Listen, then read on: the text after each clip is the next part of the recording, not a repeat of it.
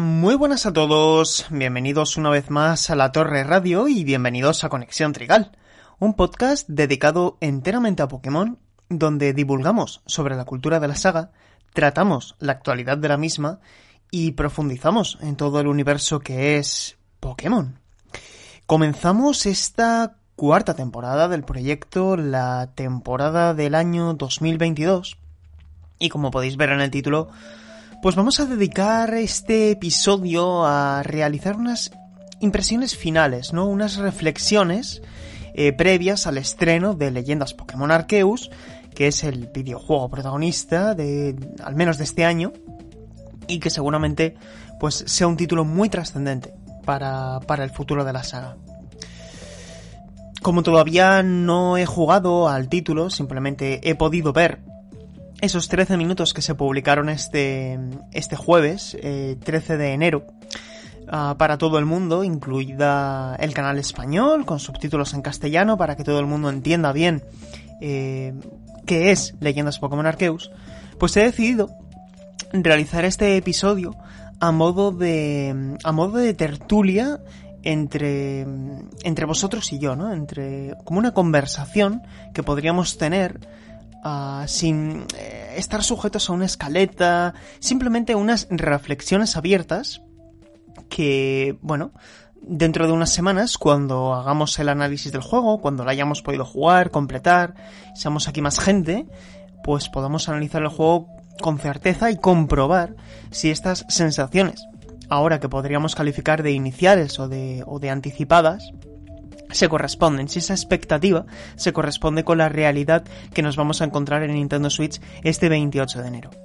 Y también consideraba pertinente realizar este, este episodio hoy, cuando quedan escasas dos semanas para el lanzamiento del título, porque creo que todos estamos un poquito con, con, con la mosca detrás de la oreja, ¿no? Ah, todos tenemos muchas ganas de que salga el título, poder jugarlo, cada uno tiene una idea en su cabeza de lo que es Leyendas Pokémon Arceus porque naturalmente cuando tu único fundamento para tener una opinión de, de, un videojuego en este caso es a través de tráileres, a través de artículos que has podido leer, podcast que has podido escuchar o simplemente eh, pues bueno, notas de comunicaciones oficiales que has podido leer, de la web oficial, etcétera, pues digamos que esa opinión eh, no es definitiva ni mucho menos, porque los videojuegos hay que, hay que jugarlos, ¿no? Para tener una opinión formada de un videojuego hay que jugarlo y hay que jugarlo mucho para poder hablar con propiedad. Así que vamos a jugar hoy, vamos a jugar pero algo diferente, vamos a jugar a relatar impresiones, eh, como digo, prácticamente ya ultimando, ultimando lo que queda para el estreno del juego, ¿no? Y como ese tráiler de 13 minutos para mí ha sido muy acertado, pues he decidido comenzar esta cuarta temporada con este episodio mucho más breve, como digo, mucho más eh, como si estuviéramos imaginados. Eh, salimos de trabajar, salimos de la universidad, los que estéis estudiando, y, aquí en el hemisferio norte ahora es eh, invierno, hace bastante frío aquí en España, al menos donde yo vivo y, que nos tomamos un café, ¿no? Nos tomamos un café, algo calentito, para entrar en calor, acabamos de ver el tráiler y vamos a charlar de lo que nos ha parecido, lo que hemos visto de Leyendas Pokémon Arceus. Yo tengo aquí unas cuantas eh, cosas anotadas en mi libreta, por lo tanto será un café largo que espero ah, ayude y participe a que la espera por el lanzamiento de Leyendas Pokémon Arceus se os haga un poquito más ameno. Así que sin más dilación, yo soy Sergio Carlos González, es un placer que os paséis por, por la torre radio, que escuchéis Conexión Trigal. Vamos a por ello.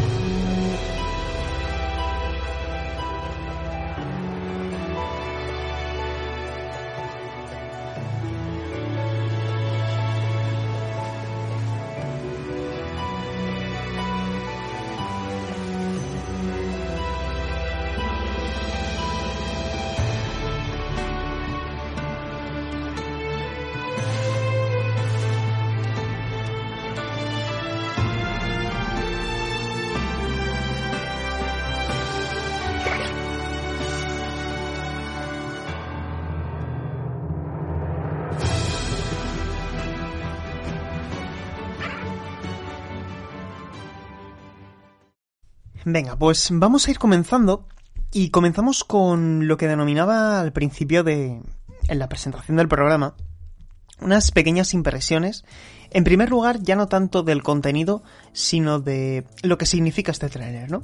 Yo llevaba tiempo hablando con amigos de, pues bueno, quedan escasas semanas para, para el lanzamiento del juego y hace falta un buen tráiler. ¿Qué significa un buen tráiler? Un, buen tráiler no tiene que ser necesariamente un tráiler largo, creo que convendremos en esto. Pero sí hace falta explicar qué es Leyendas Pokémon Arceus. Y al final esto depende estrictamente del ejercicio de comunicación que haga en este caso eh, de Pokémon Company International, en el caso de, Occidente, y de, de, los encargados de comunicar todo esto, que también es Nintendo, ¿no? Creo que era muy importante que se comunicase qué es Leyendas Pokémon Arceus, sobre todo para aquella gente que se ha iniciado en la saga durante el último lustro, véase títulos como Pokémon Let's Go, como Pokémon Diamante Brillante o Perla Reluciente, o como Pokémon Espada y Escudo, ¿no? En el, en el 19. ¿Por qué? Porque al final esos títulos son JRPGs de la línea principal, porque Let's Go, que no se nos olvide, es un juego de la rama principal desarrollado por Game Freak, aunque su aproximación sea diferente. Pero desde luego, Leyendas Pokémon Arceus es todavía más diferente, porque aquí no estamos ante un RPG al uso. Esto es un videojuego de rol, acción y aventura.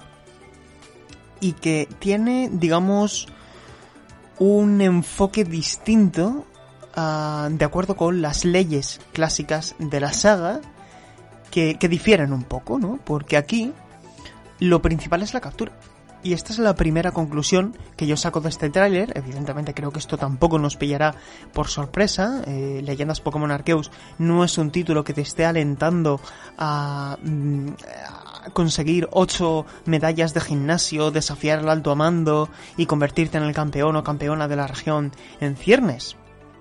Aquí lo que tenemos como tarea principal y no como tarea secundaria es la creación de la primera Pokédex. Y esto es algo que hay que entender desde el principio. El objetivo de la aventura es crear una Pokédex. Y para crear una Pokédex hace falta capturar a todas las especies que hay a nuestro alrededor. El entrenador o entrenadora, o mejor dicho, el, el encomendado, porque realmente no eres un entrenador Pokémon todavía, es participar en la división de investigación del equipo Galaxia el equipo Galaxia que sería el equipo villano de la región de Sino tiempo después. Por si alguien está perdido, nos encontramos en la región de Hisui, que es la Sino ancestral, mucho tiempo antes de los títulos eh, que hemos jugado durante estos 25 años, ¿no? Por lo tanto, este título ya se enmarca contextualmente en otro momento, pero su enfoque como videojuego también es distinto es arriesgado, es valiente, apuesta por la acción, apuesta por los entornos abiertos, por utilizar mecánicas de sigilo, el crafteo. Eh, quiero decir, hay muchos elementos de otras sagas, como vamos a ver a, eh, continuación, pero yo creo que teniendo en cuenta todas esas eh, diferencias, este tráiler ha sido un buen tráiler, porque ha explicado a la gente qué es lo que se va a encontrar. Y aquí hago un ejercicio de, crítica constructiva a lo que se había hecho durante estos meses previos. Porque tengo la sensación de que, salvo la gente que somos muy aficionados, que hemos visto los tráileres más veces de las que nos gustaría reconocer, que hemos invertido cantidades ingentes de tiempo a elucubrar, a estudiar, a teorizar, a, bueno, a disfrutar, ¿no? Porque dentro de todo eso yo trazaría un círculo alrededor de todas las cosas que acabo de decir y diría disfrutar. Porque creo que nos lo hemos pasado muy bien durante todos estos meses. Y aquí en Conexión Trigal también. Han sido una, ha sido, yo creo que una, no sé si llegará a las dos decenas, pero al menos una decena larga de horas hablando de leyendas Pokémon Arceus en diferentes episodios. De hecho, os invito si tenéis ganas, tenéis tiempo y todavía no lo habéis hecho, a escuchar el episodio eh, de Conexión Trigal, todo sobre leyendas Pokémon Arceus, eh, tres horas hablando de todo lo que sabemos del título. Y porque al final este nuevo tráiler no nos ha contado prácticamente nada que, nos, que ya supiéramos. pero sí ha servido para constatar aquello que se pensaba y que nos había dejado tan claro. ¿no? Antes ah, comentaba que creo que no se había hecho un, ejercicio de comunicación óptimo durante este tiempo y, así lo creo firmemente. ¿eh? Y no, insisto, en esto no es una crítica de están vendiendo mal el juego. Bueno, yo, simplemente opino que, que este tráiler que hemos tenido ahora, pues ha sido lo que quizá deberíamos haber tenido hace, hace bastante tiempo. Y me explico. Hubo gente que creía que Leyendas Pokémon Arceus era un mundo abierto, y no lo es hubo gente que dudaba entre si iba a haber intercambios o no, y los va a haber.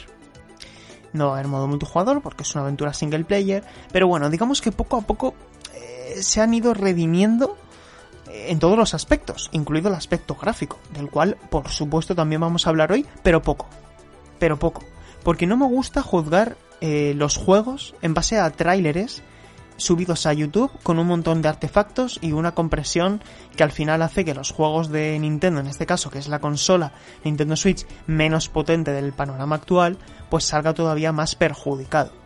No quiero que eso sirva para exculpar un apartado técnico insuficiente, lo diré todas las veces que la tengo que decir, insuficiente que debería ser muy superior. Pero creo, creo honestamente, que el apartado técnico que va a ofrecer este título eh, esa conjunción entre lo técnico y lo artístico, pues al final va a ser mucho más notable de lo que inicialmente habíamos visto eh, el pasado mes de enero. Se han aplicado elementos como anti-aliasing para que no haya tantos dientes de sierra y bueno, pues cositas que yo creo que se evidencian a simple vista con el tráiler.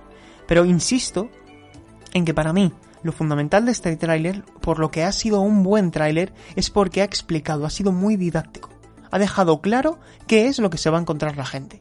Y lo que se va a encontrar la gente no tiene por qué gustarnos o disgustarnos. Este título no se dirige a, todo el público de Pokémon. No quiero decir eso tan manido para justificar carencias de algunos videojuegos, eso que se suele decir de es que este juego no es para todo el mundo. Eh, voy a tratar de explicarme cuando yo digo que este título de Pokémon no está dirigido al, amplio, plural y heterogéneo espectro de aficionados de Pokémon. Los que sí se dirigen a todo el mundo, a todo el mundo de Pokémon, son espada y escudo, son diamante brillante y perla reluciente, etc. ¿Por qué? Porque esos son juegos clásicos que continúan en la misma carretera que los títulos de hace 25 años. Sabes lo que te vas a encontrar y evidentemente si no te gusta la fórmula clásica de Pokémon no eres el público. Pero al igual que New Pokémon Snap no es un título que se dirija a todo el público de Pokémon, porque tiene un enfoque diferente como videojuego, tanto a nivel mecánico como a nivel conceptual. Este Leyendas Pokémon Arceus también tiene un enfoque distinto. Este título no se está dirigiendo a la gente que no ha jugado nunca a Pokémon, y no pasa nada.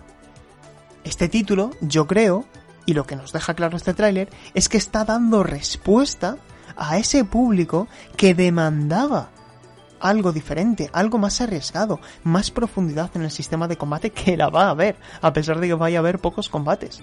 Que quería tener una relación con el entorno mucho más realista, ese abrazo a la acción en tiempo real, los entornos más abiertos y en definitiva todo lo que estamos viendo y todo lo que vamos a encontrarnos a partir de este 28 de enero. Y al final, pues hace unos días también con, otros compañeros de la profesión hacíamos una reflexión, ¿no? Y era que este título, Leyendas Pokémon Arceus, em, no deja de ser también un ejercicio de, de, de, entendimiento para consigo mismo, en el sentido de que han pasado 25 años, hay muchos millones de jugadores, insisto, muchos millones de jugadores nuevos que entran a la saga, porque ahora hay más gente jugando a videojuegos que nunca, y la saga está batiendo récords de popularidad, em, de expectación incluso. Ah, hay mucho boca a boca y hay mucha gente nueva que está o bien volviendo o bien empezando en la saga. Y eso significa que hay que entender que tienes un espectro de público muy amplio. Ya no es, imaginaos la típica saga, ¿no? Que, que la juegan chavales de entre 8 y 14 o 15 años, ¿no? Como podíamos a lo mejor señalar, esto evidentemente no tengo información, es una simple estimación para que podamos entender un ejemplo, Yokai Watch, ¿no? Que era también un, RPG Tamer de recolección e entrenamiento de criaturas, muy divertido, a mí me encanta Yokai Watch, pero era un título con un corte mucho más infantil. Y sin embargo, el público de Pokémon actual, yo miro a mi alrededor y veo gente que tiene 20 y muchos años, 30 y muchos años, que empezó a jugar a Pokémon siendo un chaval y que ahora irremediablemente tiene 20 años más que antaño, si nos fijamos en la fecha en que llegó la saga Occidente a Europa, y que demanda algo más acorde a lo contemporáneo, ¿no? Creo que tampoco sorprende a nadie si decimos que o calificamos a Game Freak de un estudio conservador, que ya vio, eh, que ya torció el morro cuando tuvieron que dar el salto a las tres dimensiones, que era, es reacia a los cambios. ¿Por qué? Porque la propia Game Freak es muy fan de Pokémon. Y eso no, no cabe duda. Son apasionados de Pokémon. Y les gusta mucho la fórmula clásica. Yo estoy seguro de que si le dices a Game Freak, porque realmente ellos no tienen tanto poder de decisión como nos creemos, que hagan un juego nuevo de Pokémon en dos dimensiones, este nuevo pixel art tan bonito, estilo finales de los 16 bits o de la primera PlayStation, esa etapa bidimensional preciosista, maravillosa, estoy seguro de que lo harían. Porque al final ellos estuvieron eh, 18 años haciendo juegos en dos dimensiones. Y se sentían muy cómodos. Y están ahora buscando de nuevo su sitio en las tres dimensiones. Y este título está claramente más dirigido a la gente que llevaba mucho tiempo jugando a Pokémon y quiere ahora algo nuevo, como al mismo tiempo dirigiéndose a ese público que nunca se había querido acercar a Pokémon por el motivo que sea y ahora ve algo distinto que le alienta a decir, vamos a meternos en este universo, a ver si me gusta. Y eso es lo que tenemos que comprobar, si nos gusta. Pero desde luego, yo esto además lo llevo diciendo desde antes de que se anunciara Leyendas Pokémon Arceus. Yo celebro la valentía, aplaudo el riesgo y sobre todo aplaudo que sea dentro de Game Freak, que no haya tenido que ser un estudio externo el que se haya atrevido a, dar el paso porque confío plenamente en Game Freak, eh, sin que ello signifique que hayan cometido errores en el pasado, eh, que los sigan cometiendo, yo creo, hay aspectos que, que a mí no me gustan, y voy a poner ejemplos, a mí no me gusta ver eh, en Villa Jubileo eh, entrenadores, bueno, entrenadores, habitantes, perdonad, eh, que no se mueven, que son estáticos, como hace tantos años, y que, mm, y que por supuesto, por supuesto, haya detalles gráficos que recuerdan a, a muchos años atrás, ¿no? Que la saga siga sin ofrecer un apartado técnico pues más eh, acorde a lo que a lo que debería ser Pokémon, ¿no? Que debería ser un, auténtico triple. Pero como hoy no hemos venido a hablar de eso, eh, voy a dejar ya de lado esta pequeña reflexión también que hacía inicial, eh, yendo más de lo general, ¿no? Ahora a lo más particular. Doy por hecho que si estáis escuchando este programa, habéis visto el nuevo tráiler que se ha publicado en los canales oficiales de Pokémon y de Nintendo que se llama Leyendas Pokémon Arceus, imágenes del juego, publicado este 13 de enero y que tiene una duración de 13,27 minutos, 13 eh, minutos y 27 segundos. Eh, lo digo porque voy a comentar cosas muy concretas, así que si no lo habéis visto, os recomiendo que veáis el tráiler antes de escuchar este programa y si no pues ya estáis avisados de que vamos a, eh, espero que nadie considere spoiler nada de lo que se va a comentar hoy en este programa pero bueno eh, no está de mal avisar y sobre todo eso que si no habéis visto el tráiler os recomiendo que lo veáis porque así tenéis una opinión formada por vosotros mismos y podemos comentar más de tú a tú qué nos ha parecido lo que hemos visto, ¿no? Así que bueno, hacemos otro pequeño corte y vamos ya a lo, a lo particular, yendo punto a punto.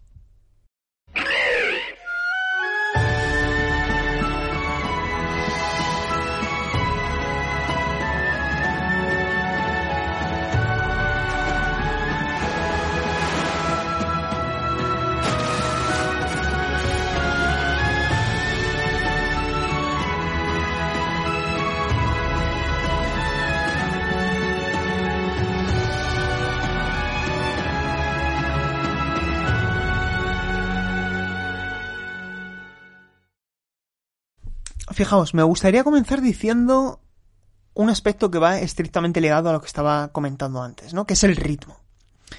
Leyendas Pokémon Arceus va a imprimir un ritmo muy particular. porque mm, creo que es importante también eh, que todos entendamos cómo es el bucle del juego, ¿no? Se ha dicho mucho, o se dijo mucho, que esta obra era el brezo de Wild de Pokémon. Evidentemente no. Pero sí que hay aspectos que hereda de Zelda Breath of the Wild. Y esto no lo hago como una comparación. Lo hago como un elemento circunstancial, una apreciación personal que creo que está eh, plenamente fundamentada. Y que además no es negativa ni debe ocultarse.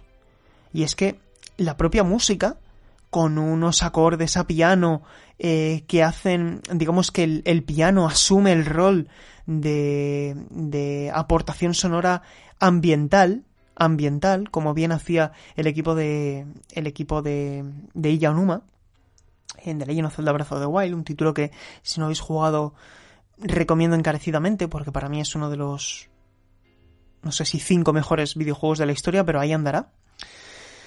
Y, claro que hay elementos de Zelda Breath the Wild, eh, comenzando por cosas que son em, información, como es la, fuente de letra de muchos de los elementos que aparecen en pantalla, la forma de relacionarte con el mapa, con el eh, Phone móvil Arceus, o Arceus Phone, es que lo, recuerdo más en inglés que en castellano, el, teléfono Arceus, ¿no? que no deja de ser el gadget que utilizaremos para ver el mapa y poder señalar aquellas misiones o tareas secundarias, símbolos, hallazgos que hayamos encontrado, vallas, Pokémon alfa o Pokémon señoriales.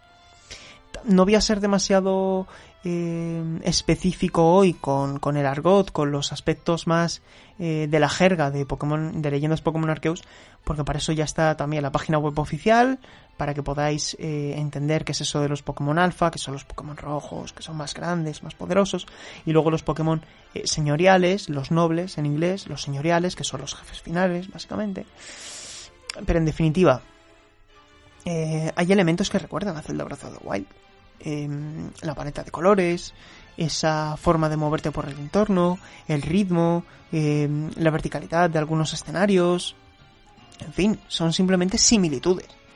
Y las similitudes no tienen por qué ser comparaciones. Yo creo que no tiene por qué compararse este título con Zelda Breath of the Wild, porque al final son mm, obras que buscan aspectos diferentes y claro queda que al final aquí creo que más que parecerse a Breath of the Wild, tiene una herencia directa, una inspiración en el bucle jugable de Capcom con, Monster Hunter. Y esto es algo que yo particularmente celebro y que lo comenté en, un artículo que publiqué en Mary Station, en una columna de opinión, que bueno, también os invito a que leáis la cobertura de avance de, de preview de impresiones que hemos publicado en, en Mary Station y también en, en, en Vandal. Fran ha publicado las impresiones en Vandal, también eh, en base a, a este tráiler de, de, 13 minutos, yo también, porque no, como digo, en estos momentos no he podido ver nada más, por eso también estoy grabando este programa, porque si hubiera visto algo más que no se pudiera revelar o tuviera el juego, pues naturalmente, lo primero no podría hacerlo y lo segundo, pues no, no sería, eh, pues no, no estaría siendo profesional, ¿no? Ah, porque e, e, ese contenido estaría embargado. Así que estoy aprovechando ahora este espacio entre la preview y el, la publicación del juego para eh, compartir con vosotros estas impresiones, ¿no? Y, y, como digo, pues para mí tiene una serie de similitudes con Monster Hunter muy evidentes. Al final partes de Villa Jubileo, que es el lugar donde eh, puedes personalizar a tu personaje, eh, puedes realizar compras para aprovechar los materiales que has adquirido eh, durante las expediciones, puedes craftear cosas, em, puedes seleccionar tu equipo, porque al final esto sigue siendo un juego de Pokémon con combates por turnos cuando hay enfrentamientos, y sobre todo puedes aceptar encomiendas o peticiones, ¿no? Que serían, en castellano, para que nos entendamos, las encomiendas, las misiones principales, las que hacen avanzar la historia principal, y luego las peticiones, que serían las tareas secundarias de toda la vida. Y a partir de ahí, pues empiezas yendo a la pradera obsidiana, que es el primer gran entorno grande. Debe haber al mínimo cinco, a juzgar por, por una, por una, por una fotografía en la que aparece, digamos, la Pokédex y hay cinco iconos, por lo tanto se entiende que aparte de la Pokédex de Hisui habrá sub-Pokédex, cada una referente o relativa a uno de los áreas que componen la región de Hisui. Eh, la primera será la pradera obsidiana, al igual que en Monster Hunter hay diferentes mapas, diferentes escenarios abiertos, grandes, pero que no son un mundo abierto, ¿no? ¿Y tienes esto algo de malo? Para mí no, porque al final esto te permite diferenciar mejor los biomas en un título como este, ¿vale? Porque no quiere decir esto que en el futuro a mí no me gustaría que hubiera eh, un videojuego de mundo abierto de Pokémon. Pues por supuesto, si son capaces de hacerlo y de hacerlo bien, encantado. Pero creo que esta mm, aproximación a la acción RPG, todo más ordenado, diferenciando cada mapa con su eh, bioma, con su ecosistema, con las variaciones de apariciones de Pokémon salvajes dependiendo del momento del día o de la climatología. En fin, para mí es un título muy legible, que se entiende muy bien todo, y la interfaz igual, eh, se entiende muy bien. Eh, es todo muy limpio, pero a la vez entiendes que cada botón tiene una función y no está estorbando, ¿no? Y esto es algo que también pasa en Monster Hunter, ah, con la salvedad de que en Monster Hunter tienes un añadido en la zona superior de la pantalla donde está tu vida y tu resistencia. Es decir, que aparecen todavía más cosas que aquí no aparecen, ¿no? Porque aquí tampoco hay presiones de tiempo. Y por eso comenzaba este bloque hablando del ritmo. Leyendas Pokémon Arceus es un título que te invita a que seas tú el que elijas el ritmo. Porque cuando aceptas las em, encomiendas o peticiones, independientemente de las que sean, aquí no hay un temporizador, o aparentemente no hay un temporizador que te diga tienes 15 minutos para hacer esto. No, es como piérdete. Disfruta del viaje. Encuéntrate con lo desconocido, con lo espontáneo. Relaciónate con ese mundo, ¿no? Que está por ver cómo de reactivo es este, este mundo de Hisui. Yo espero que mucho, porque al final hemos visto, tengo la sensación de que hemos visto muy poco. Al final daos cuenta que todo el gameplay que estamos viendo es en la pradera obsidiana. Luego abres el mapa de Hisui y ves que hay una zona en la montaña, el volcán, eh, hay una zona que es como una especie de golfo, en fin, eh, yo creo que todos somos conscientes a estas alturas de lo, de lo increíblemente variada que es la región de, Sino, porque esto no deja de ser Sino. Y, yo tengo muchas ganas de descubrirlo todo. Y me alegro, me alegro, y aquí habría otra similitud con Zelda Breath of Wild, si cuando llegue el lanzamiento del juego hemos visto, por así decirlo, la punta del iceberg. Porque con Zelda Breath of the Wild apenas vimos eh, la zona principal donde comienza el juego. Apenas vimos esa zona. Y yo lo celebro porque luego al final pues te llevas una cantidad de sorpresas enormes. Y una de las gracias de un juego de Pokémon, esto es mi opinión evidentemente, es encontrarte con nuevas criaturas por ti mismo sin que se hayan filtrado en internet, ver nuevas formas regionales sin que te las haya eh, filtrado alguien por Twitter o hayan aparecido en un tráiler, etcétera. Para mí las sorpresas la, es parte de la magia. Es parte de la magia. Como hace 15 o 18 años que no teníamos internet ni nada. Y prácticamente por cada paso que dabas era algo completamente nuevo. Y yo tengo ganas de que pase eso. Con leyendas Pokémon Arceus, sinceramente. Así que, hasta que salga el juego, hay que entrar poquito a internet, chicos. hay que, hay que ser fuertes y no tener la tentación de a ver si se si han mostrado algo nuevo. Yo al menos creo que, eso también es parte del disfrute, aunque sea algo que para algunas personas superficial, ¿no? Para mí no lo es, para mí no es un elemento superficial. Y, y digo eso del ritmo porque al final cuando estás relacionándote con el entorno, buscando Pokémon para capturarles, este tráiler nos ha explicado también que te puedes acercar con sigilo a Pokémon que tienen diferentes comportamientos, diferentes actitudes. Te ponen el ejemplo de, de Shinx, de Starly, del Electabuzz, o sea, el Electivire, perdón. Que, que, bueno, pues algunos reaccionan de una manera, eh, otros salen volando y salen pitando, y por lo tanto, pues si quieres capturarles con estas eh, Pokéball tan artesanales, tan rudimentarias, que utilizan vapor para funcionar, pues si quieres evitar el enfrentamiento, tendrás que tendrás que utilizar tus propios métodos. Al final no es necesario combatir, o no siempre va a ser necesario combatir. Hay un ejemplo que me parece muy claro del tráiler, y es en el cual utiliza una valla como elemento de distracción para un Psyduck. Y digo, jolín, qué buena idea. Qué buena idea. Porque al final ah, estás utilizando herramientas del entorno para participar directamente en ese proceso de captura. Ah, ¿Y no recuerda esto a New Pokémon Snap? ¿O a Pokémon Snap? Porque a mí sí.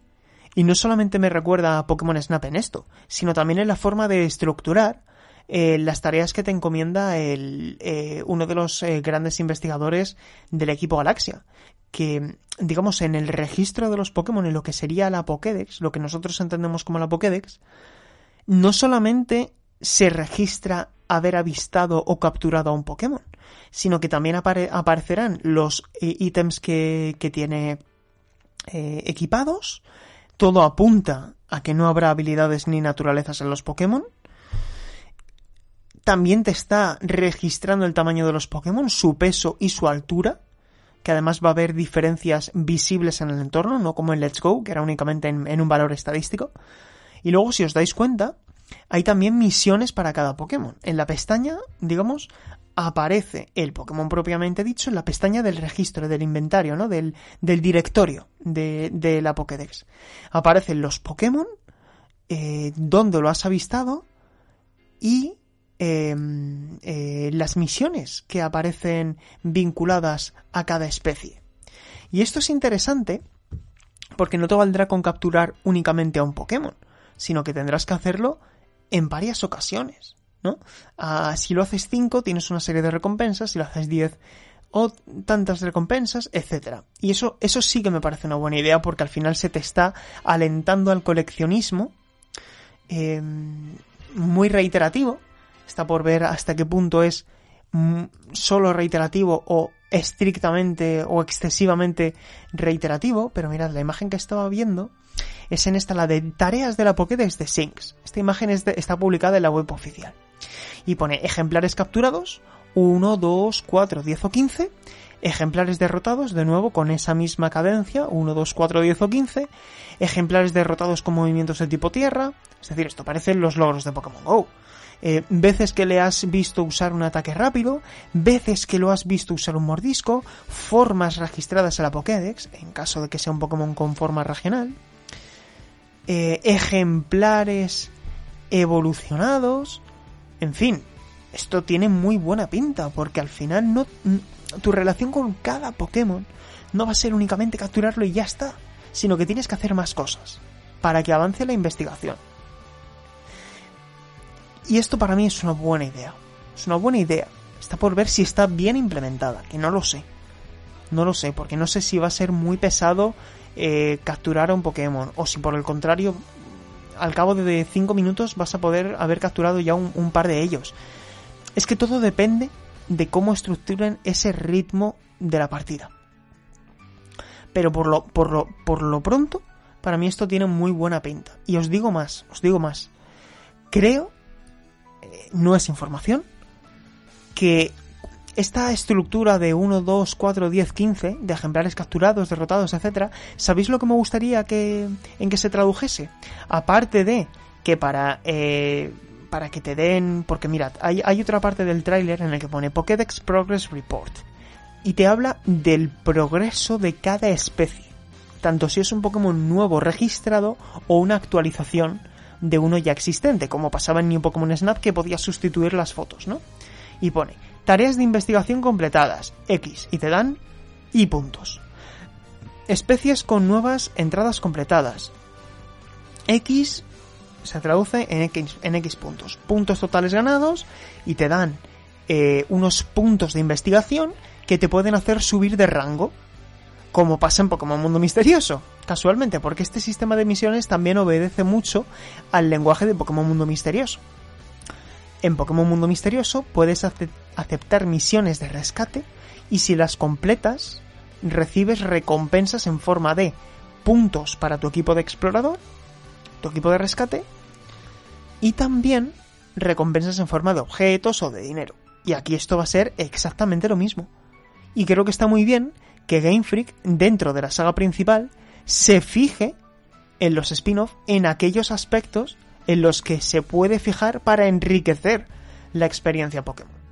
Así que en este sentido, me ha parecido muy buena idea que haya, como digo, aspectos de Neo Pokémon Snap, porque es claramente tanto por, el, por la forma de diseñar las misiones como por, por la forma de realizarlas en el propio entorno y luego también de mundo misterioso.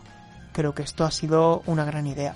Una gran idea. Y la parte de, de Psyduck me parece una declaración de intenciones. Sobre todo también cuando ves que hay una parte del tráiler en la que puedes comprobar que el Pokémon participa, un Pokémon tuyo, que puedes lanzarlo fuera de la Pokéball para que, por ejemplo, un cuarzo, me voy a inventar un mineral, ¿vale? Eh, un cuarzo lo que tú no puedas golpear porque no llevas un pico, eh, como Monster Hunter, por ejemplo, que el Pokémon sea el encargado de romper ese material precioso, una esmeralda, un rubí, lo que sea, y gracias a la ayuda del Pokémon, como en Pokémon Ranger, que tenías que utilizar el poder natural de los Pokémon para interactuar con el entorno, pues que a partir de esa eh, interacción con el escenario a través de tus Pokémon obtengas esos recursos que luego vas a poder utilizar para el crafting y para otras tareas eh, por el estilo. Así que muy bien, muy bien. Que no sea únicamente acercarte, pinchar a y recoger, ¿no? Lo típico de un mundo abierto que te acercas a un o en un JRPG clásico de toda la vida, que simplemente te pones delante o encima del objeto en cuestión, lo coges y punto. Pues aquí va a haber un poquito más de variedad en ese sentido. Y luego otra cosa que me ha llamado mucho la atención son las notificaciones. Y va estrictamente relacionado también con lo que comentaba del ritmo. ¿Cómo se puede compensar un juego con un ritmo pausado que puede estar no corriendo el riesgo, pero sí cayendo en el hecho de que no tienes apenas inputs del juego, porque es todo muy diáfano, la interfaz es muy limpia, muy minimalista, y Leyendas Pokémon Arceus, a pesar de tener una interfaz bastante limpia, tienes muchas notificaciones. Porque cada vez que está el repartir experiencia de serie, por cierto, por si no os habéis dado cuenta, cada vez que eh, capturas un Pokémon, te sale una notificación y te dice, oye, que todos estos Pokémon de tu equipo han subido de nivel. El Starly ha aprendido un nuevo movimiento. Y tu Psyduck, y además has logrado a completar uno de los logros que te habían encomendado, que es haber visto, haber capturado a dos Psyduck, ¿no? Eh, es ese. Pone Times you've given it food. Vale, dos veces que le has dado comida a Psyduck. Es decir, estás constantemente recibiendo inputs. Y esto creo que es importante para un juego de este estilo también, porque al final estás viendo que cada paso que das en el mundo que te rodea, cada, eh, cada paso hacia adelante, esta vez de manera metafórica, que das para avanzar en una misión, en una investigación, eh, en una expedición en definitiva, tiene recompensa que cada vez que, como en los logros de las consolas, de los juegos de Xbox y de PlayStation, ¿no? Que te dicen eh, de vez en cuando con el tema de los trofeos de has eh, derrotado a 10 enemigos eh, dando una patada o has dado 5 headshots. Lo típico. Pues aquí es algo parecido, con la salvedad de que son logros internos del propio juego que no van tanto a hacer progresar tu perfil de jugador, sino las tareas de investigación que tienes como miembro del equipo de investigación del equipo Galaxy, ¿no? Así que me gusta ese ritmo, me gusta ese bucle, que cuando termines la misión vuelves para casa. Y que luego puedes aceptar otra misión o misiones, porque entiendo que las misiones secundarias podrás aceptar más de una, como un mundo misterioso, que puedes acumular misiones por si tienes que ir, imagínate, a la. Voy a poner un ejemplo de mundo misterioso. A la arboleda chica y. o a la mina trueno, lo que sea, ¿no? Y, y, aceptas eh, cinco o seis misiones para aprovechar, para amortizar el viaje. Si tienes una misión en el piso 7 y de paso completas misiones en el piso 2, 3, 4 y 5, pues de una atacada vas a sacar muchas recompensas. Y si tú aquí en una expedición puedes aceptar y tratar de completar dos, tres, cuatro misiones, las que puedas, mucho mejor. Esto que estoy diciendo, por si no ha quedado claro, no está confirmado, yo no lo sé. Pero sí que tengo la sensación, por lo que estamos viendo, y me gustaría, que la cantidad de misiones que puedes aceptar simultáneamente, al menos las secundarias, fueran acumulativas. Porque también cabe la posibilidad de que te vuelvas con las manos vacías y que hayas eh, completado una misión pero no otra, por la circunstancia que sea porque a lo mejor tenías que ir en un momento determinado del día, porque te han pedido un objeto que no has encontrado, porque te han, derrotado. Te han derrotado. Hago eh, esa pausa porque Esto también es una diferencia fundamental respecto a otros juegos de Pokémon. Aquí te pueden derrotar. Puedes eh, ser eh, fainted, ¿no? Puedes ser eh, desmayado. Y por lo tanto volverás al campamento base. No tienes una barra de vida propiamente dicha, pero sí que tienes debilidades. Y si un Pokémon alfa, que son estos que te pueden atacar, o no un Pokémon alfa, simplemente un Pokémon salvaje, te arremete y te da un buen golpetazo, se te pone toda la interfaz de la pantalla de color rojo y te dan otro golpe y caes, pierdes objetos en el camino, lo cual me parece bien, porque el coste de la derrota tiene que traducirse en algo, si no, no tendría sentido. Daos cuenta que si el hecho de caer derrotado no tiene consecuencias, al final jugaríamos en modo, ¿cómo decirlo? En modo kamikaze. en modo kamikaze, ¿me entendéis?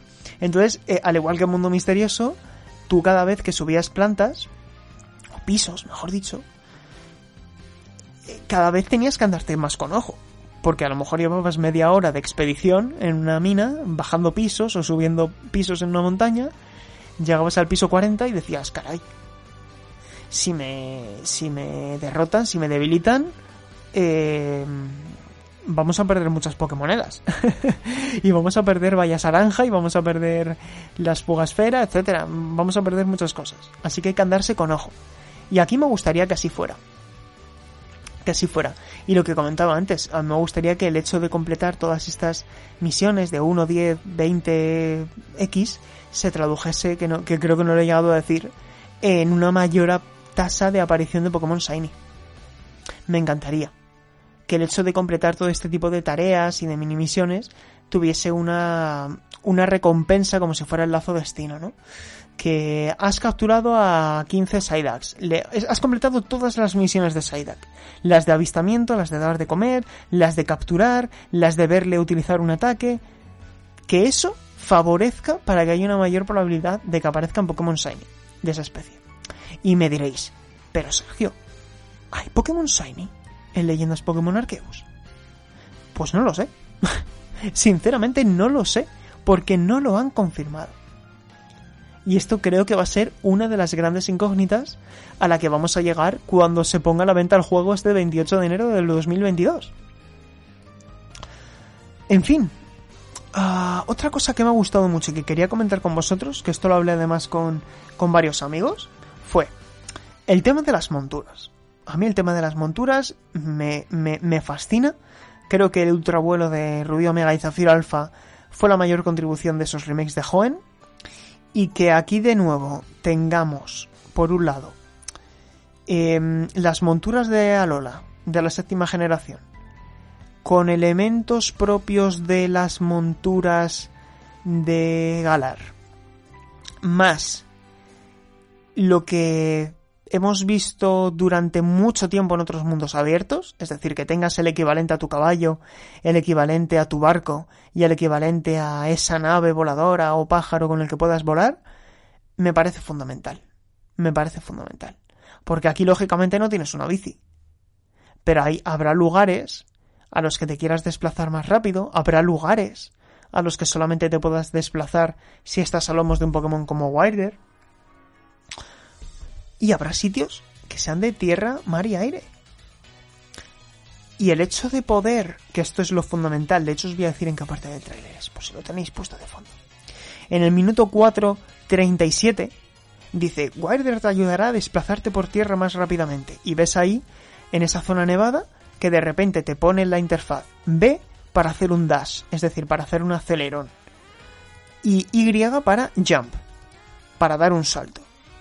Y de repente ves ahí, en ese frame, en el 439, que de ese eh, Wilder, justo en el momento en que le das a saltar, justo en ese momento, el Pokémon se transforma en un Braviary de, de, de Hisui.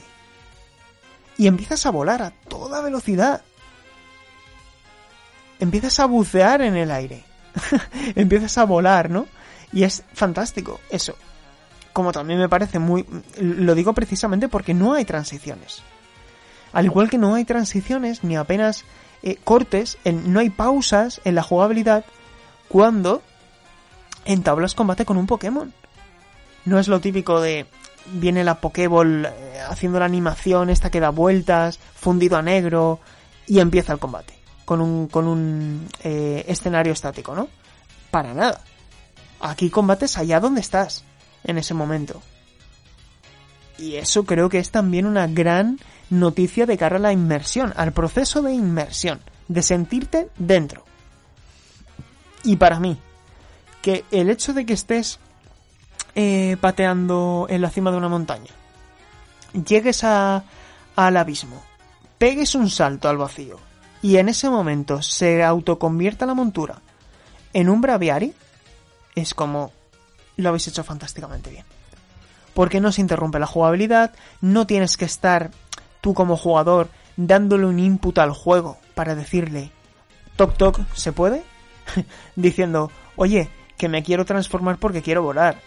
El juego ya entiende que cuando das un salto al vacío, en un momento donde la única alternativa es volar, que esa herramienta de desplazamiento, como son las monturas del móvil Arceus, se autoconviertan en aquello que vas a utilizar, ¿no? Y entiendo, al mismo, del mismo modo, que cuando estés sobre la superficie y te acerques al agua, si te, hace, si te, si te arremetes al agua, aparezca directamente el Basculidion. Que por cierto, por si alguien tampoco se ha percatado, cuando estás nadando, te sigue apareciendo la notificación de que puedes activar las Pokéball. O sea que cuando te estás desplazando por el agua, ¿vale? Cuando estás desplazándote por el agua, puedes em, lanzar una Pokéball para intentar capturar un Pokémon y sobre todo otra cosa que se vio en el tráiler de hace unos meses que pegas un salto con Basculigion, ¿vale? Porque Basculigion, vamos a ver, vamos a ver qué acciones te permite. Cuando estás subido a Basculigion, tienes la opción tienes la opción de dar un salto, ¿vale? Y al dar un salto, si apuntas con la Pokéball para lanzarla, se ralentiza, es como un tiempo bala, como un tiempo bruja. Y ahí puedes escoger cómo lanzar la Pokéball. Estaría fantástico, fantástico si lo puedes controlar con el Joy-Con, con el giroscopio de los Joy-Con, para la gente que vaya a jugar en la tele. Sería fantástico. Otra duda que tengo y que no he podido contrastar. Si habrá input táctil en la pantalla. Si nos fijamos en los antecedentes, en Pokémon Espada y Escudo no se pudo. Y en Pokémon Let's Go tampoco se pudo. En Pokémon Diamante Brillante y Perla Reluciente hubo input táctil cuando sacabas el Reloj. Y a mí me gustaría, por el tema de la navegación por menús, etcétera, que se pudiera. Y no sé si me dejo algo. Vamos a ver. Vamos a coger la libreta. Eh, mm, está todo sin transiciones, la duda de las habilidades, esto ya lo hemos comentado, tema misiones, mm, elementos de otros juegos, vale, los caramelos, el entrenamiento, y esto es el último aspecto que quiero tocar más en profundidad. Una de las mayores contribuciones que tuvo Pokémon Let's Go fue la introducción de caramelos que afectaban directamente a, a diferentes eh, estadísticas base de los Pokémon, ¿no? Le dabas un caramelo a un Pokémon como si fuera calcio, eh, carburante, como si fueran proteínas, ¿no? Y, y les podías mejorar atributos con esos caramelos, al margen del caramelo raro, que el caramelo raro sube al siguiente nivel. Y digo al siguiente nivel, y no un nivel, porque no es un nivel en bruto, es al siguiente nivel. Si te quedaban 400 puntos para llegar al siguiente nivel, el caramelo raro lo que, lo que hace es encargarse de llevarte al comienzo del siguiente nivel. Si estás al nivel 46 y acabas de empezar el nivel 46 y le expones a tu Pokémon a un caramelo raro, te lo va a llevar al 47. Y si te quedan 10 puntos para llevar al, al, nivel 47, no le des el caramelo raro porque te va a llevar al nivel 47. Espérate, combate, sube al nivel 47 y ya le das el caramelo raro para ir al 48. ¿Qué pasa con espada y escudo? Pues que espada y escudo le da una vuelta al concepto del caramelo raro y tiene los caramelos de experiencia. Que a diferencia del caramelo raro, que espero que hayáis podido entender bien la explicación, los caramelos de experiencia son lotes cuantitativos de experiencia que van dándote más experiencia de manera directamente proporcional a su tamaño. Caramelo de experiencia S, pequeña dosis de experiencia. Caramelo de experiencia L o XL, gran dosis de experiencia. ¿De acuerdo? Eso eran los caramelos de experiencia. ¿Y qué utilidad tenían? Pues imaginaos eh, que capturáis, o mejor dicho, estáis en modo crianza, que por cierto desconozco si en leyendas Pokémon Arceus habrá crianza, al igual que el tema de las naturalezas y las habilidades. Imaginaos que estáis haciendo crianza y habéis conseguido ese vagón perfecto, full ips, buah, crema. Lo vais a utilizar para el competitivo y tal. Y dices, qué pereza ahora, qué pereza, subirle del nivel 7 al nivel 50 para poder utilizarlo en, en rankeds, etc.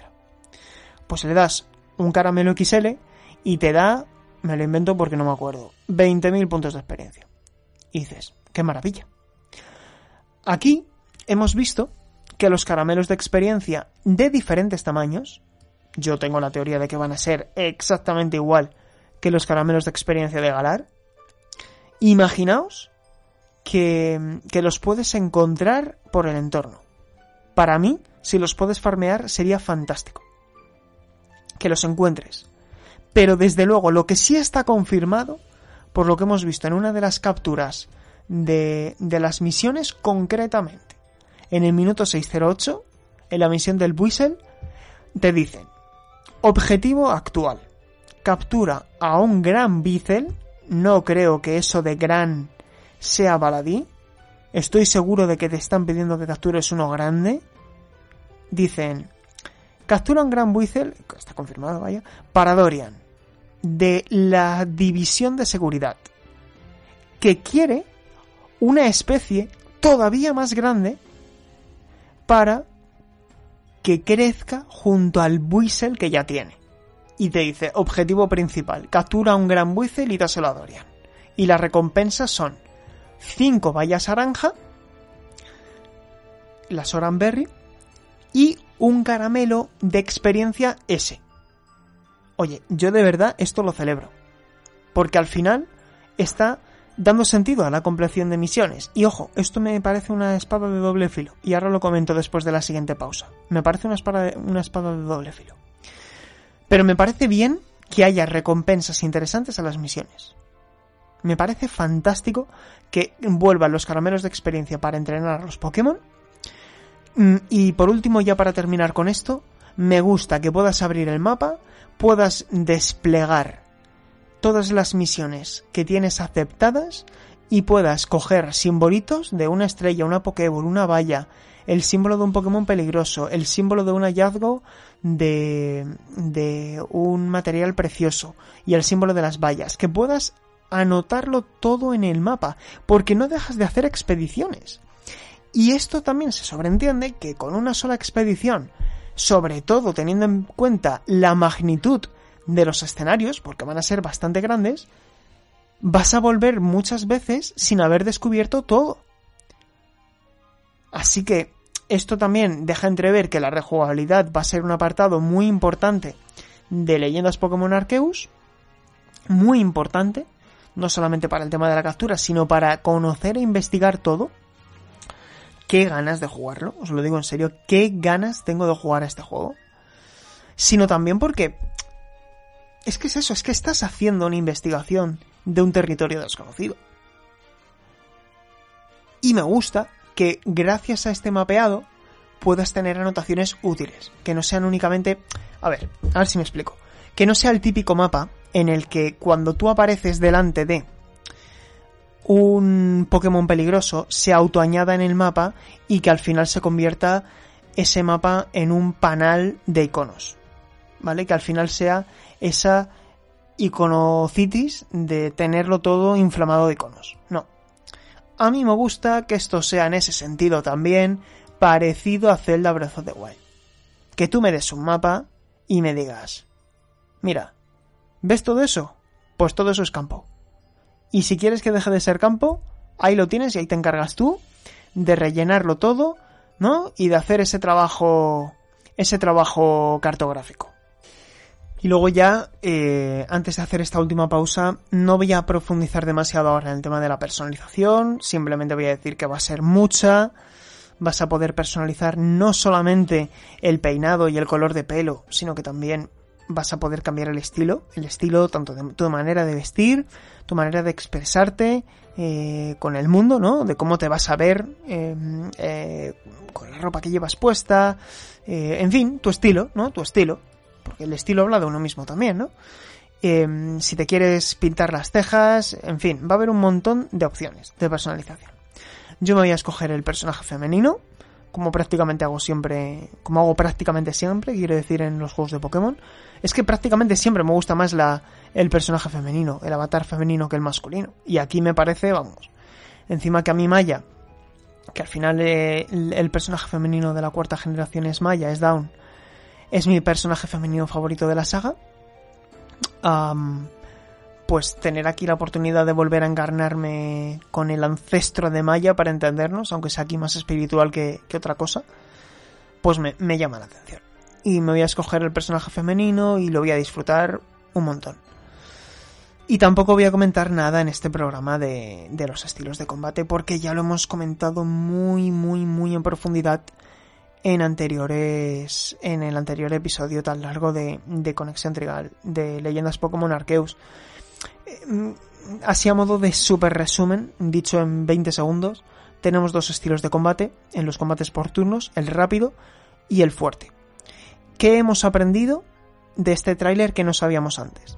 Que la cadencia de los movimientos, ¿vale? Que siempre es un movimiento tú, un movimiento el rival, un movimiento tú, un movimiento el rival, puede alterarse ese orden, esa cadencia, si utilizas el estilo de combate ágil o fuerte. Los movimientos ágiles tienen prioridad, son más rápidos, pero hacen menos daño. Los movimientos fuertes pierden prioridad, pero hacen más daño. Y eso afecta directamente a la cadencia del orden de los movimientos. Si haces un, un movimiento de estilo rápido, podrás atacar dos veces en el siguiente turno, porque estás alterando el orden de la cadencia. ¿Vale? Espero que haya quedado fácilmente resumido y ya lo veremos en profundidad en el análisis, ¿no? Así que sin más dilación, hacemos esta última pausita y os comento un poco mis preocupaciones, porque también quiero hablar de las dudas sin resolver y de las preocupaciones que me quedan ahora mismo, cuando, cuando todavía no hemos podido jugar al juego y en lo que nos basamos es básicamente en este tráiler y en la información que tenemos en, en la web oficial.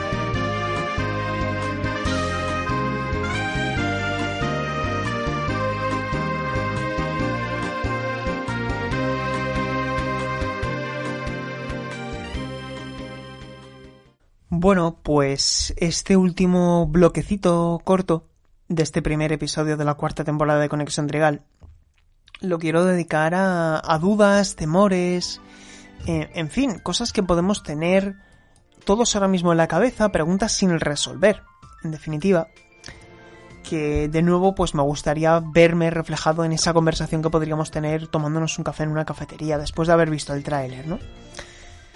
Y es que básicamente Mm, tengo la sensación de que hay tan cantidad de cosas que todavía no sabemos que nos vamos a llevar muchas sorpresas. Muchas sorpresas.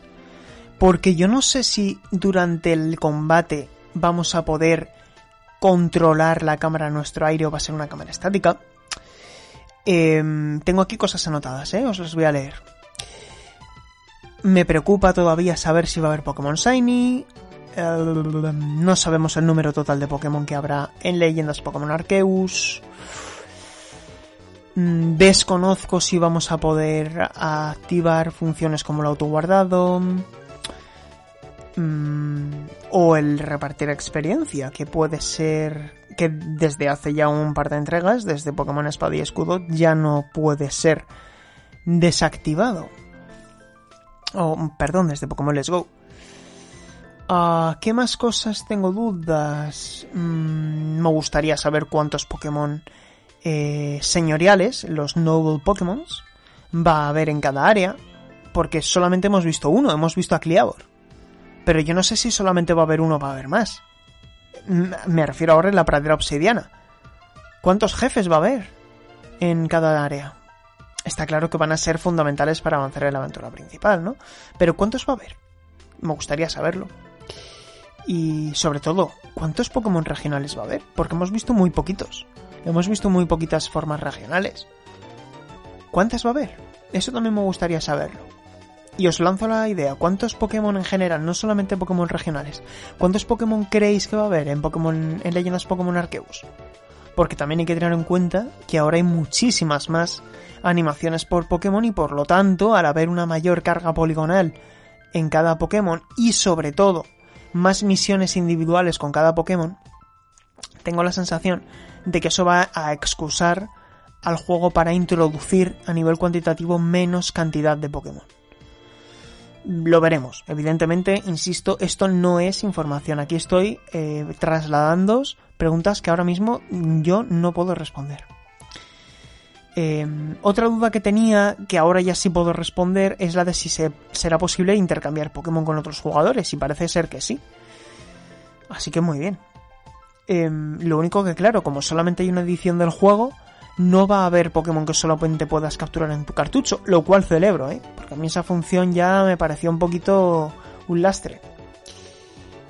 Em, el endgame, tampoco sé muy bien cómo va a funcionar el, endgame del juego.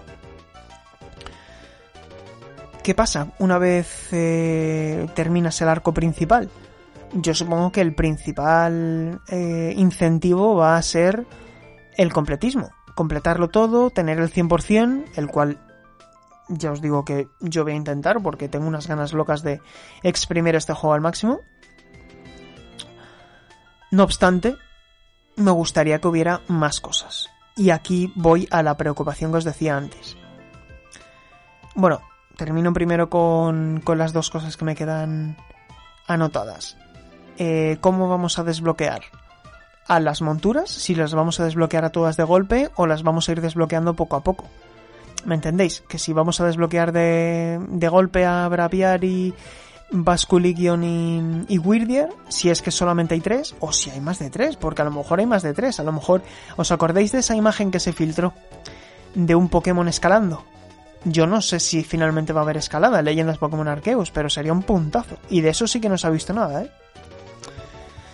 Pero en fin, lo que os decía, Em, y luego por otro, si vamos a poder acceder a la bolsa de Pokémon en cualquier momento. Yo creo que no, porque además en un título como este no tendría sentido. No tendría sentido poder acceder a la bolsa de Pokémon en cualquier momento porque al final aquí no necesitas los Pokémon para, para combatir con tanta gente. Esto se trata más de capturar más que de combatir, ¿no? Pero bueno, en definitiva, eso es lo de menos ahora. Eh, lo que sí os quería comentar, que era mi mayor preocupación, es el tema de las misiones secundarias. Las misiones secundarias se pueden hacer o muy bien o muy mal. Es, yo creo que no hay término medio. Porque las tareas principales ya sabes lo que van a ser, te van a mandar descubrir una especie nueva de Pokémon, derrotar a un jefe, capturar una cantidad determinada de Pokémon. Y las misiones secundarias, ¿en qué se van a diferenciar? Porque tengo miedo de que se conviertan únicamente en recados. Y que sean únicamente recados de oh, eh, tengo la, del Buisel que os comentaba, ¿no? Tengo un, un, un y me gustaría, eh, o sea, tengo un Flatshell y me gustaría que me consiguieras un Buisel para tener la línea evolutiva completa. Y a cambio te voy a dar este regalo. O me apetece hacerme un zumo de valla naranja. No me he roto un pie y no puedo ir a la pradera obsidiana a agitar un árbol y coger cinco vallas naranja para hacer mi zumo. Puedes ir tú y hacerme el zumo. Lo típico. Ir a A, coger X, volver al punto B y, hacer, y, entregar. Misiones de entrega. ¿Por qué digo que el tema de que haya recompensas muy suculentas es un arma de doble filo? Pues precisamente porque muchos juegos que no diseñan bien las misiones secundarias, lo que hacen es únicamente tener un mal diseño de misión, un mal diseño de misión a cambio de darte una recompensa muy suculenta. Y, y esas misiones las haces a desgana. Y eso no es una buena misión secundaria. Una buena misión secundaria, desde mi punto de vista, tiene que tener, imaginaos, arcos narrativos adicionales. Que el personaje que te lo está encomendando tenga un sentido, una implicación, su pequeño arco narrativo, que le, que le haces el zumo de valla y cuando avanzas en la aventura, todo esto me lo estoy inventando. Pero es que creo que puede tener sentido, imaginaos. Y luego cuando llegas a la zona de la nieve, cuando vuelves a la villa obsidiana, a la villa, perdón, eh, jubileo, te dice, oh, has estado en este territorio. Pues ahí hay un familiar mío. Eh, pero llevo muchos años sin verle porque tuvimos una discusión y nos dejamos de hablar. Eh, ¿Podrías entregarle esta carta que acabo de escribirle y, dársela de mi parte? Y, imaginaos, a lo mejor han pasado 15 horas de juego. Vas allí, se la entregas y cuando se la vas a entregar caray, aparece un Pokémon alfa y trata de atacar al, al vecino este con el que lleva tanto tiempo sin hablarse y tienes que salvarlo y al conseguirlo te da una recompensa muy suculenta que resulta ser un amuleto ah, que tiene un pasado que no sabes descifrar. Entonces vuelves a Villa Jubileo y al, al personaje del zumo de valla le das el colgante y te dice, no me lo puedo creer, es el combate de mi bisabuelo. en fin, imaginación. O sea, toda esta película que me acabo de montar en mi cabeza, que me lo he inventado sobre la marcha, es una manera interesante de diseñar misiones secundarias. Que al final, si os dais cuenta, tampoco están afectando al diseño de juego de esas misiones. Pero sí están afectando a las líneas de diálogo para que sea más interesante para el jugador. Porque hay una continuidad, porque hay un sentido, hay un arco argumental detrás. Y creo que eso puede ser una solución para que las misiones no sean únicamente lo de siempre. Que no sean lo de siempre. Porque si son lo de siempre, creo que cuando llevemos 15 o 20 horas de juego, no vamos a tener ganas de meternos para el cuerpo otras 15 o 20 horas de juego de hacer misiones secundarias sin sentido. Así que espero y deseo, y con esto ya termino, que las misiones secundarias, secundarias, de leyendas Pokémon Arceus sean diferentes a las misiones principales y que sobre todo sean variadas entre sí. Porque a mí esto, el tema de las misiones secundarias, me preocupa más que el apartado técnico, que el apartado gráfico. Porque al final, si el juego no va, si el juego no alcanza los 30 FPS, es un drama. Eso hay que, hay que decirlo así. A un título de esta envergadura no le podemos, pero no le podemos, no podemos aceptar em, que vaya a tirones. Y yo tengo la sensación de que no va a ir a tirones, que estos meses de desarrollo van a servir para que el juego vaya fluido.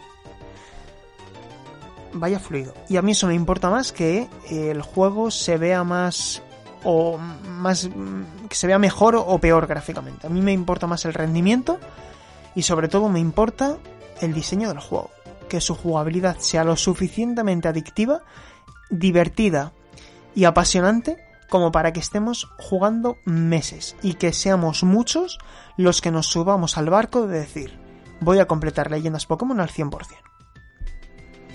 Así que, con eso termino. Con habiendo trasladado mis dudas también, pero sobre todo mi esperanza, porque el título que nos vamos a encontrar el próximo 28 de enero, Leyendas Pokémon Arceus, sea ese juego, ese juego de Pokémon que muchos llevábamos años esperando. Y que por lo menos se aproxime a esa gran obra de Pokémon que tantos años llevábamos queriendo, con valentía, con riesgo, con diferenciación, con nuevas oportunidades y nuevas formas de entender esta apasionante licencia que nos une aquí en Conexión Trigal. Así que con eso termino, chicos. Eh, quería ceñirme a una horita de programa, creo que lo he cumplido. Eh, con los cortes de música, pues a lo mejor vamos a una horita diez. Así que espero que estos 70 minutos de programa os acompañen durante estas últimas dos semanas antes del estreno de Leyendas Pokémon Arceus. Y nada, pues yo os doy las gracias por escuchar Conexión Trigal. Ya sabéis que nos podéis oír en, en, en, en iBooks, en iTunes, en Spotify, donde cada vez nos escucháis más. La verdad es que estoy muy sorprendido con las audiencias de, de Spotify. Y en YouTube, porque hay una minoría de vosotros que también queréis escucharnos en YouTube, bien sea con una pestaña de fondo o en segundo plano, lo que sea, pues ahí estamos también.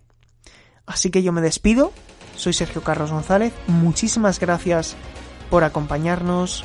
¿Quién nos lo iba a decir? Cuarta temporada de Conexión Trigal. Madre mía. Primer episodio de muchos de esta temporada. Gracias de verdad por escuchar el programa. Nos vemos en un par de semanitas. Hasta luego.